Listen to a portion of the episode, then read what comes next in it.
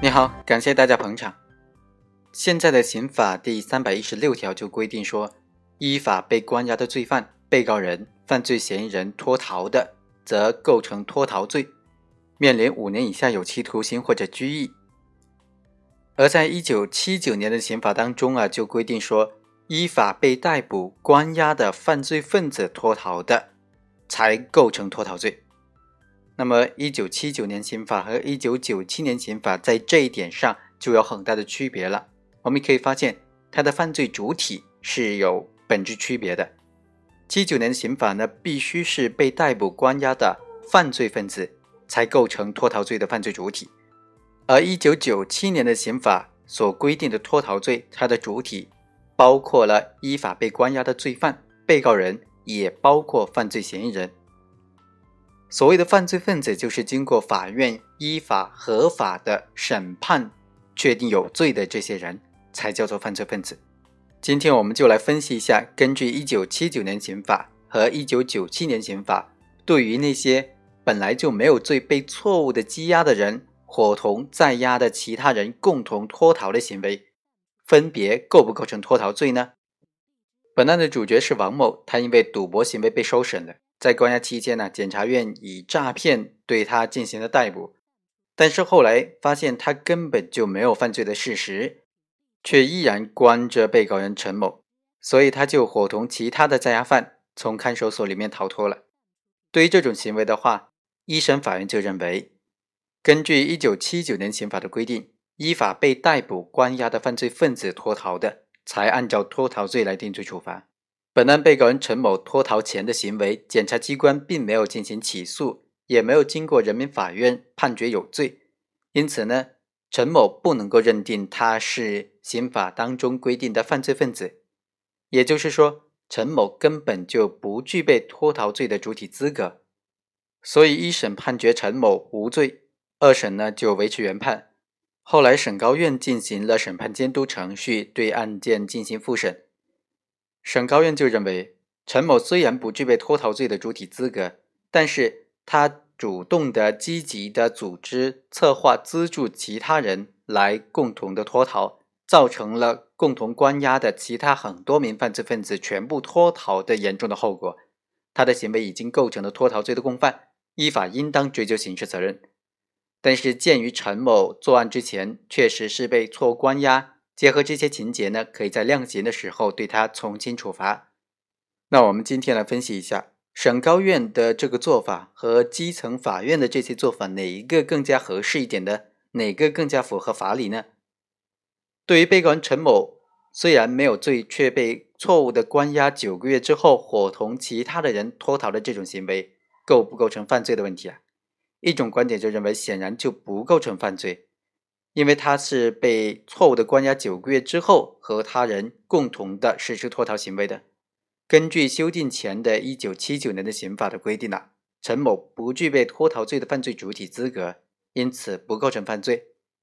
认为他构成犯罪的主要理由就在于说，他的行为具有违法性，导致了多名罪犯脱逃，具备明显的这种社会危害性，而且在实施行为的过程当中，他是构成脱逃罪的共犯的。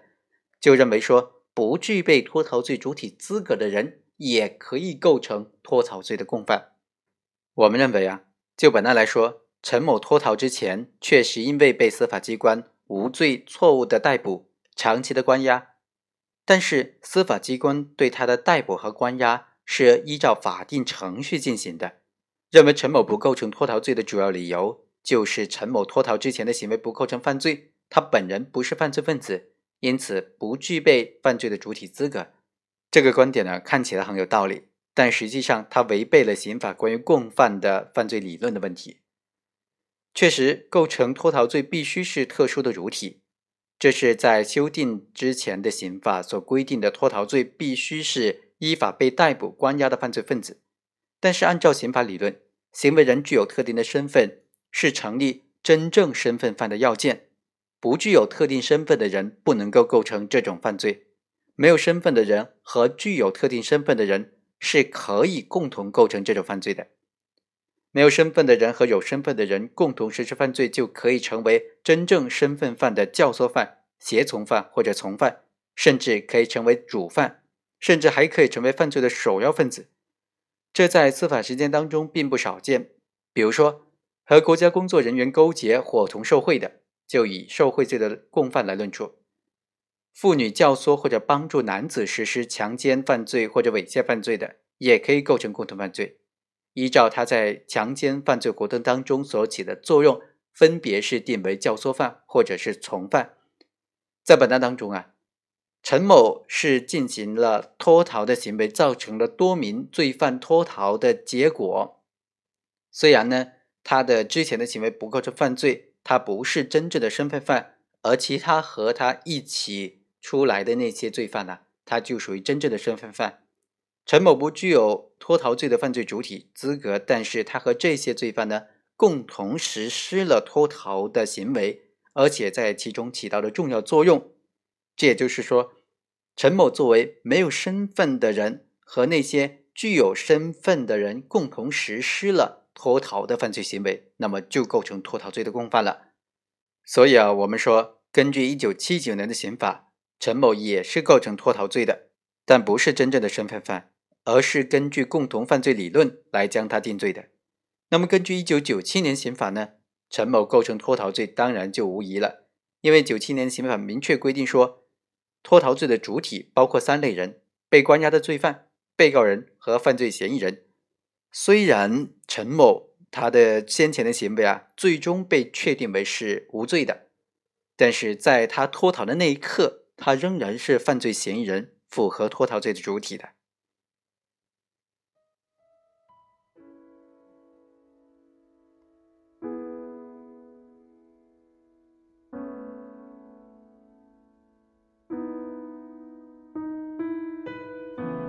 以上就是本期的全部内容，我们下期再会。